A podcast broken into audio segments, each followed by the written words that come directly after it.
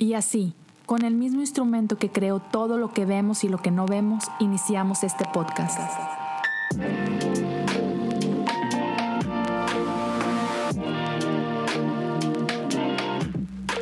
Bienvenidos a Cosas Comunes. Hola a todos y gracias por acompañarme en el episodio 249 de Cosas Comunes. Sí, casi, casi llegamos a los 250.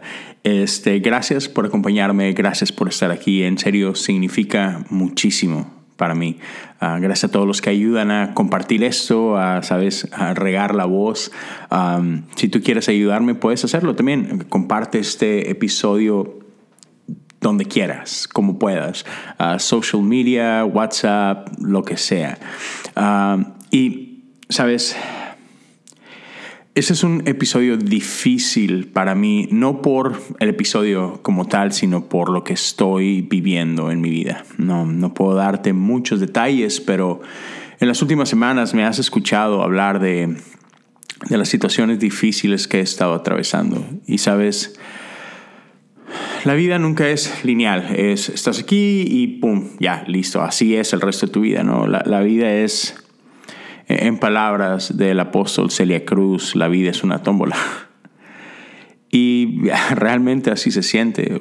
Te he compartido, o sea, ha, habido en los últimos seis, siete meses puntos bastante oscuros en mi vida, cuestiones mucho, muy difíciles.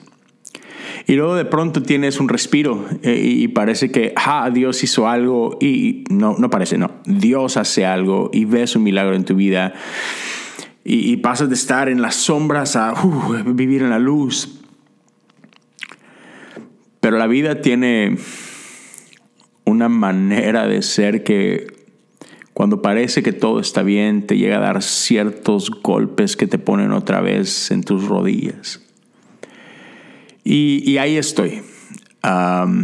esta última semana ha sido bastante, bastante difícil y no puedo, otra vez no puedo dar muchos detalles, pero ha sido una de las semanas más difíciles en mi vida, ¿sabes?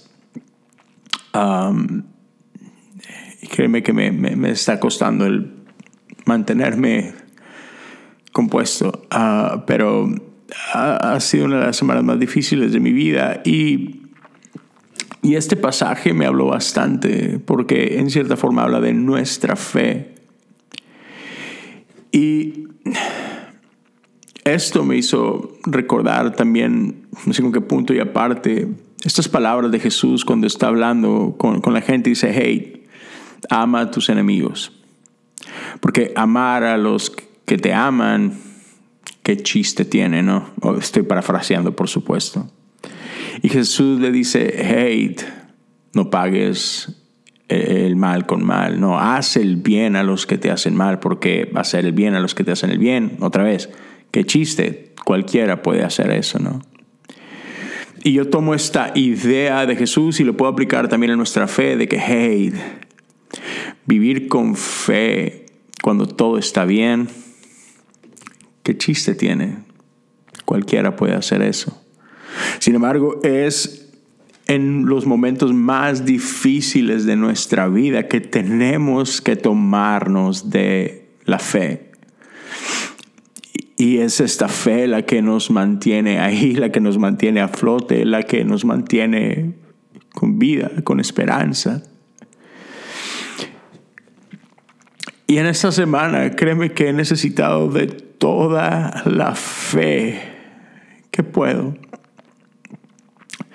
para, seguir adelante, para seguir luchando, para, para estar aquí. Y te soy sincero, e, estoy aquí no como un acto egoísta y es para servirlos a ustedes. O sea, no, sí, en parte estoy aquí porque considero esto como parte de un llamado, como un acto de obediencia, pero honestamente estoy aquí también porque esto me sirve a mí, esto me ayuda a mí recordar las promesas de Dios, recordar la bondad de Dios, recordar la fidelidad de Dios, es algo que yo necesito y sé que quizás tú también lo necesitas. Entonces, hablando de la fe, me topo con este pasaje en Lucas 18. Y, Jesús está por contarnos una historia entre un fariseo y, y un cobrador de impuestos que vienen al templo y vienen a orar. Pero vienen por razones muy diferentes. Pero justo antes de entrar a esa historia, la historia anterior, la historia de una viuda persistente, termina con esta frase y esta pregunta de Jesús, cuando el Hijo del Hombre regrese, ¿a cuántas personas con fe encontrará en la tierra? Y después de esta frase comienza la siguiente historia de el fariseo y el cobrador de impuestos. Entonces estos dos hombres vienen al mismo lugar, ambos vienen al templo y ambos vienen a hacer lo mismo, a orar. Pero entonces esto lanza esta pregunta, ¿para qué vienes al templo? ¿Para qué vienes a orar? Y eso lo podemos llevar a nuestra propia vida y es, hey, ¿por qué haces lo que haces? Lo que sea cuando ya tenía más o menos como un año de estar haciendo podcast y pues más o menos la gente empezó a ver de que, oye, pues ese vato pues, sí es algo consistente y, está ahí y pues le echa ganas y todo. Y alguna gente me empezó a preguntar de que, oye, ¿cómo le hago? Yo también quiero empezar un podcast o quisiera empezar esto, este, ¿qué me aconsejas? Y yo me acuerdo que siempre una de las primeras preguntas que yo llegaba a hacer es, ok, ¿por qué quieres hacer un podcast? Y creo que es una pregunta importante para hacer, para lo que sea en nuestra vida. ¿Por qué quieres hacer lo que sea que quieres hacer? Por ejemplo, si, si estás estudiando una carrera, ¿por qué esa carrera? ¿Por qué quieres ser futbolista? ¿Por qué quieres ser doctor? ¿Por qué quieres ser escritor, actor? ¿Sabes? ¿Por qué haces lo que haces? ¿Por qué vas a la iglesia? Porque quieres servir en tu iglesia.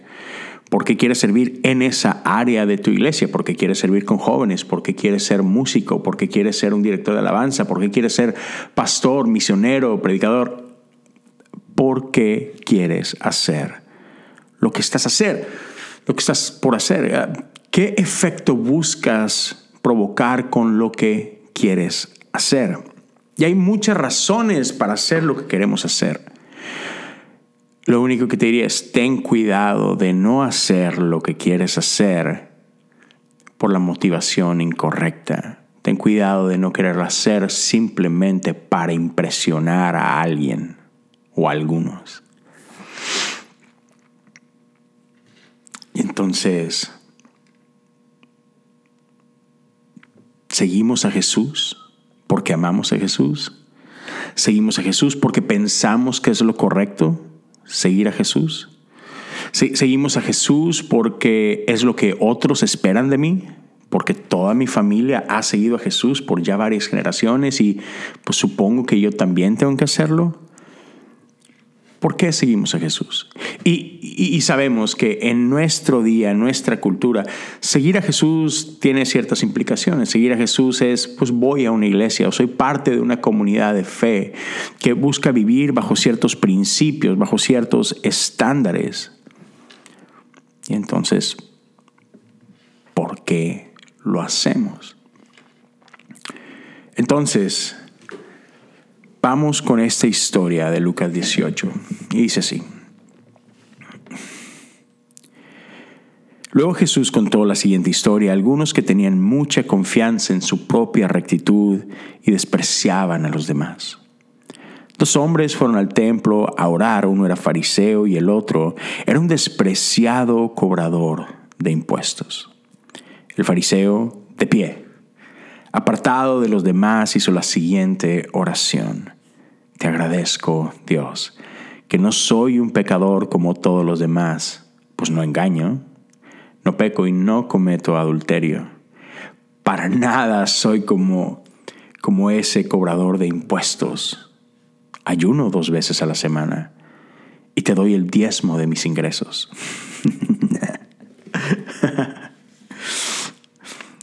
En cambio, el cobrador de impuestos se quedó a la distancia y ni siquiera se atrevía a levantar la mirada al cielo mientras oraba, sino que golpeó su pecho en señal de dolor mientras decía, oh Dios, ten compasión de mí, porque soy un pecador. Les digo que fue este pecador y no el fariseo quien regresó a su casa justificado delante de Dios. Pero los que se exaltan a sí mismos serán humillados y los que se humillan serán exaltados. ¿Cuántos no vivimos como este fariseo? Tratando de impresionar con nuestras buenas acciones y con nuestras oraciones aquellos que nos están viendo, aquellos que nos están escuchando y peor de todo, ¿cuántos de nosotros no vivimos como este fariseo pretendiendo hacer lo bueno, tratando de impresionar a Dios con ello? Y si es nuestro fin, tratar de impresionar a Dios, hey, buena suerte con eso. Ah, y mira, hay, diferentes corrientes ah, de, de pensamiento cristiano cómo vemos a Dios es muy importante, cómo entendemos a Dios es muy importante. Y, y podríamos decir que hay como que dos corrientes principales o muy prominentes cuando se trata de cómo interpretamos a Dios. Una de ellas ve a Dios como un juez. Y nosotros, pues, somos estos que comparecemos delante del juez. Y entonces vivimos nuestra vida de, esta forma, o sea, estamos tratando de vivir de tal forma que cuando lleguemos delante del juez, pues el juez no tenga nada que recriminarnos. Hacemos cosas o no hacemos cosas tratando de simplemente checar una lista para no aparecer de pronto en la lista de los, de los castigados, de los rebeldes, de los que se van a meter en problemas. Por otro lado, hay otra corriente que, ve a Dios más como, como un médico, como un sanador. Y entonces nosotros venimos delante de Dios no como un acosado, sino como un enfermo que necesita de esas, de esas manos gentiles para sanar nuestra condición. ¿Tú cómo ves a Dios? ¿Lo ves como un juez o lo ves como, como un médico? ¿Lo ves como alguien que tienes que impresionar y que tienes que comportarte de cierta forma? ¿O simplemente lo ves como, como un enfermo que necesita sanar? Entonces vemos estas dos oraciones, la del fariseo, pavoneándose en su rectitud, pavoneándose en lo bueno que él es. Y vemos a este cobrador de impuestos humillado, clamando por misericordia, clamando por compasión. Y la realidad es que no estamos seguros de si este cobrador de impuestos ve a Dios como, como un juez o lo ve como un médico. Eh, lo ve pidiendo compasión de que por favor dame un buen juicio. Yo sé lo malo que soy o, lo ve como un doctor. Pero esto me lleva a este punto. Otra vez, normalmente hay estas dos corrientes, pero estas dos corrientes tienden a ver a, a Dios o como juez o como médico, pero ¿por qué no puede ser Dios ambas cosas? Creo que ahí está eh, el secreto y la verdadera belleza, que Dios no tiene que dejar de ser algo para ser otra cosa. Dios es Padre, Dios es Hijo y Dios es Espíritu Santo. Dios puede ser un juez y puede ser un médico, porque la realidad es que necesitamos ambas cosas, necesitamos liberación y necesitamos amor, necesitamos justicia y necesitamos misericordia. Porque sanidad no es simplemente la ausencia de enfermedad, sino es la presencia de vida, la presencia de, plenitud. Y la verdad es que podemos alcanzar plenitud cuando nos sabemos amados, aceptados, queridos, cuidados. Y es importante que nosotros podamos entender que, que nosotros no estamos en competencia, como lo hablaba la semana pasada. La otra persona no es mi enemigo. ¿Sabes? E, este juego del fariseo señalando al cobrador de impuestos y es, yo soy bueno porque yo no soy como ese de allá. No, no, no, no creo que no estamos llamados a eso. Creo que tenemos que entender que, que ambos somos imperfectos, que ambos estamos quebrados, que ambos necesitamos amarnos los unos a los otros y pedir por misericordia de este Dios que es santo. Y sabes, al menos este cobrador de impuestos es honesto con su condición. ¿Sabes? El fariseo está preocupado por impresionar a los demás, por, por mantener las apariencias delante de los hombres y decir, jaja, mírenme, yo soy increíble. Y aún quizá lo más triste es que él pretende impresionar a Dios y pretende, de, si te das cuenta, ¿verdad, Dios? Que soy, soy lo mejor que tú has creado, ¿no? y, ya, y eso es triste porque, porque en este caso entonces el cobrador de impuestos, hablando que al principio estamos hablando de, de fe, Pareciera que el cobrador de impuestos tiene su fe puesta en sus buenas obras, en su gran capacidad de ser mejor que aquellos. Pero, pero Pablo nos dice y nos deja claro que todos hemos caído, que, todos hemos pecado y, nos quedamos cortos, no podemos alcanzar la meta gloriosa que ha establecido Dios. Y otra vez lo triste es que este fariseo, e, él cree que porque él no peca como los demás, entonces él está bien. O sea, su nivel, su estándar de bondad o santidad o, tal vez de estar bien con Dios, está anclado más bien en, uy, yo no hago esos pecados feos que esos de allá hacen, ¿sabes? Yo no veo esas cosas que ellos ven, yo no me junto con esa gente que él se junta, yo, yo no hago esas cosas. Pero regresando al cobrador de impuestos, él, él sabe y él reconoce que, sabes, a lo mejor soy muy bueno en ciertas áreas de mi vida. A lo mejor este cobrador de impuestos era un buen papá. A lo mejor este cobrador de impuestos era un buen esposo. A lo mejor este cobrador de impuestos era caritativo y, y amaba la justicia, pero él sabía que participo en ciertas actividades de esta sociedad. Donde yo sé lo que estoy haciendo, yo sé el daño que estoy causando y, y a lo mejor simplemente es ese es el rol que me tocó jugar y, y, no sé hacer otra cosa o no tengo otra opción y estoy atrapado aquí y si hago estas cosas y Señor necesito de tu misericordia. Ya. Ya, porque sabes, nuestro mundo es así maldad y, pecado, violencia, están metidas en, en las fibras de nuestro mundo. Y hay cosas en las que simplemente no puedes escapar y aunque no quieras participar de la maldad, hay veces que participamos de la maldad aún sin saber. ¿Sabes por qué? Porque hacer lo malo no es solamente hacer lo malo, lo hemos hablado antes. La Biblia dice que el que sabe hacer lo bueno y no lo hace, le es contado por pecado. ¿Y cuántos de nosotros no hemos hecho ciertas cosas que sabemos que son buenas y por una razón u otra no hacemos estas cosas buenas que sabemos que tendríamos que estar haciendo? Por ejemplo, yo estoy grabando esto y parte de las cosas que uso es una Mac y es un iPhone. Y es sabido que tristemente el iPhone está fabricado en ciertas áreas del mundo donde las condiciones de los trabajadores que, que fabrican este producto viven en condiciones horribles e inhumanas. Si, si fuera a ser bastante claro, puedo decir, si mi teléfono está hecho por esclavos.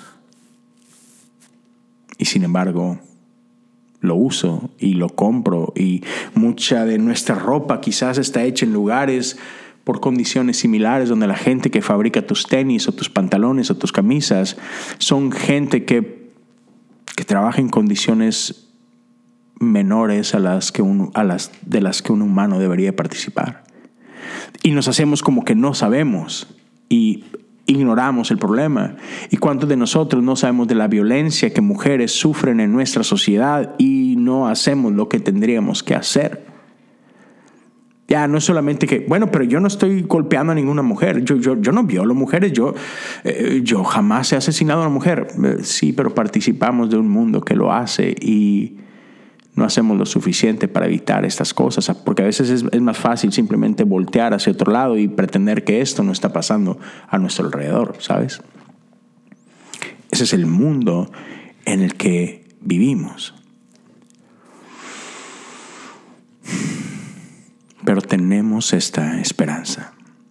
Creo que es importante reconocer que, hey, yo, yo, sigo a Jesús no porque quiero impresionar a Jesús, yo sigo a Jesús o yo, yo voy a la iglesia, yo sirvo en la iglesia no porque quiera hacer puntos ante este juez, sino porque tengo esperanza de que al seguir a Jesús, al clamar por misericordia y compasión a aquel que nos ha enseñado un camino diferente, aquel que entregó su propia vida para robarle a la maldad y al pecado ese poder, si seguimos aquel que nos enseñó que, que sí hay sanidad, que sí hay redención, que sí hay otra manera, que hay un Padre que nos ama y que desea habitar entre nosotros y tener comunión con nosotros. Si sigo a este que me muestra un mejor estilo de vida, entonces quizás quizás pueda entender que hay una mejor manera de vivir este mundo y no se trata de mi perfección, sino de la suya. No se trata de mi esfuerzo, sino de su esfuerzo. No se trata de yo pretender que lo tengo todo bajo control, sino que mi fe está en Él en el que hace todas las cosas buenas, el que hace todas las cosas con amor, en el que puede cambiar la muerte en vida. Mi fe está en Él y en lo que Él ha hecho por nosotros. Entonces, cuando el Hijo del Hombre regrese, ¿a cuántas personas con fe encontrará en la tierra? ¿A cuántas personas encontrará con fe en Él?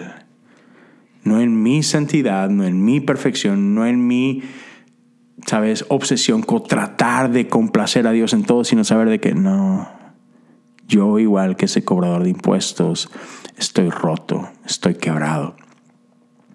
Pero mi fe está en Él, en su amor, en su justicia. Y puedo confiar en Él que dice, hey, déjalo todo y ven y sígueme. Tengo algo que mostrarte.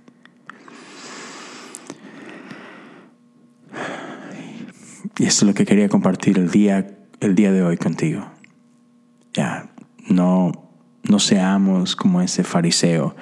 No, recordemos que no se trata de nosotros, no se trata de yo tengo que, sabes, complacer a este juez. No, no, no. Se trata de Él, se trata de, la bondad de este juez, se trata de la compasión de este juez, de su misericordia. Y dejemos que simplemente Él nos muestre que hay una mejor manera, que hay un mejor camino, que podemos poner nuestra confianza en Él a pesar de nuestro mundo. Y si alguien igual que yo está atravesando un momento difícil, si alguien igual que yo está atravesando dolor y estás atravesando obscuridad, Solo recuerda que puedes poner tu fe en Él, en ese médico que sana, en ese juez que hace verdadera justicia, no en base a tu justicia, sino a la suya. en los momentos de tu vida que parece que todo está perdido, el que pareciera que que dolor es lo único que hay en esos momentos difíciles y angustiantes de tu vida. Aférrate a la fe en el Hijo de Dios. Sabiendo que Él está en control, que Él tiene cuidado de ti y de los tuyos. Sabiendo que este es el Dios que puede transformar una cruz ensangrentada en una tumba vacía Sé que si alguien allá afuera está pasando por un momento difícil, por más difícil que sea, te invito, aférrate a la fe en el Hijo de Dios. Jesús dijo, en este mundo pasarás aflicción, pero ten fe, yo he vencido al mundo. Amarlo Tener seguridad en Él no significa que pasaremos un mundo sin dolor, sino que Él está ahí con nosotros en el quebranto. Él está ahí en la injusticia, Él está ahí cuando todo parece que no está bien. Y recuerda que ni aun la muerte pudo detenerlo. Si me lo permites, déjame terminar este episodio con una oración. Padre, el nombre que sobre todo nombre, en el nombre de Jesús, lloro por aquellos que igual que yo puedan estar pasando por un momento difícil. Padre, que en medio de la tormenta, que en medio del dolor, que en medio de la angustia podamos sentir tu amor y tu calor y tu abrazo, Señor, que podamos sentir tu paz. Padre, que podamos saber que tú lloras con los que lloras, que tú te afliges con el que se aflige, Padre, pero que, porque tú cambias nuestro dolor por danza, nuestras lágrimas por sonrisa. Padre, que podamos traer todas nuestras cargas y dejarlas delante de ti y poder descansar en ti, Señor Jesús. Padre, yo por mis amigos y mis amigas que están pasando por un momento difícil, que podamos, que podamos ver el otro lado de esto, Señor, que podamos llegar a ver tu mano poderosa obrando en nuestras vidas y que todo pueda estar bien una vez más, para gloria de tu nombre. Amén. Gracias por acompañarme. Perdón por, no ser el, episodio más feliz de, Cosas Comunes. Ah, pero si crees que esto puede ser de bendición para alguien, como siempre, te animo a que compartas esto. Ah, si lo llegas a compartir en, en, Instagram, taguéame, arróbame, Leo Lozano HU. Si alguien quiere platicar, si alguien quiere orar, sabes que me puedes mandar un mensaje directo. Si alguien quiere apoyar de manera económica este proyecto, puedes hacerlo en patreon.com, diagonal cosas comunes pues apoyar desde un dólar al mes por el tiempo que así lo desees. Gracias a quienes así lo hacen. Cuídense mucho. Espero que podamos vernos y escucharnos la próxima semana. Dios te bendiga.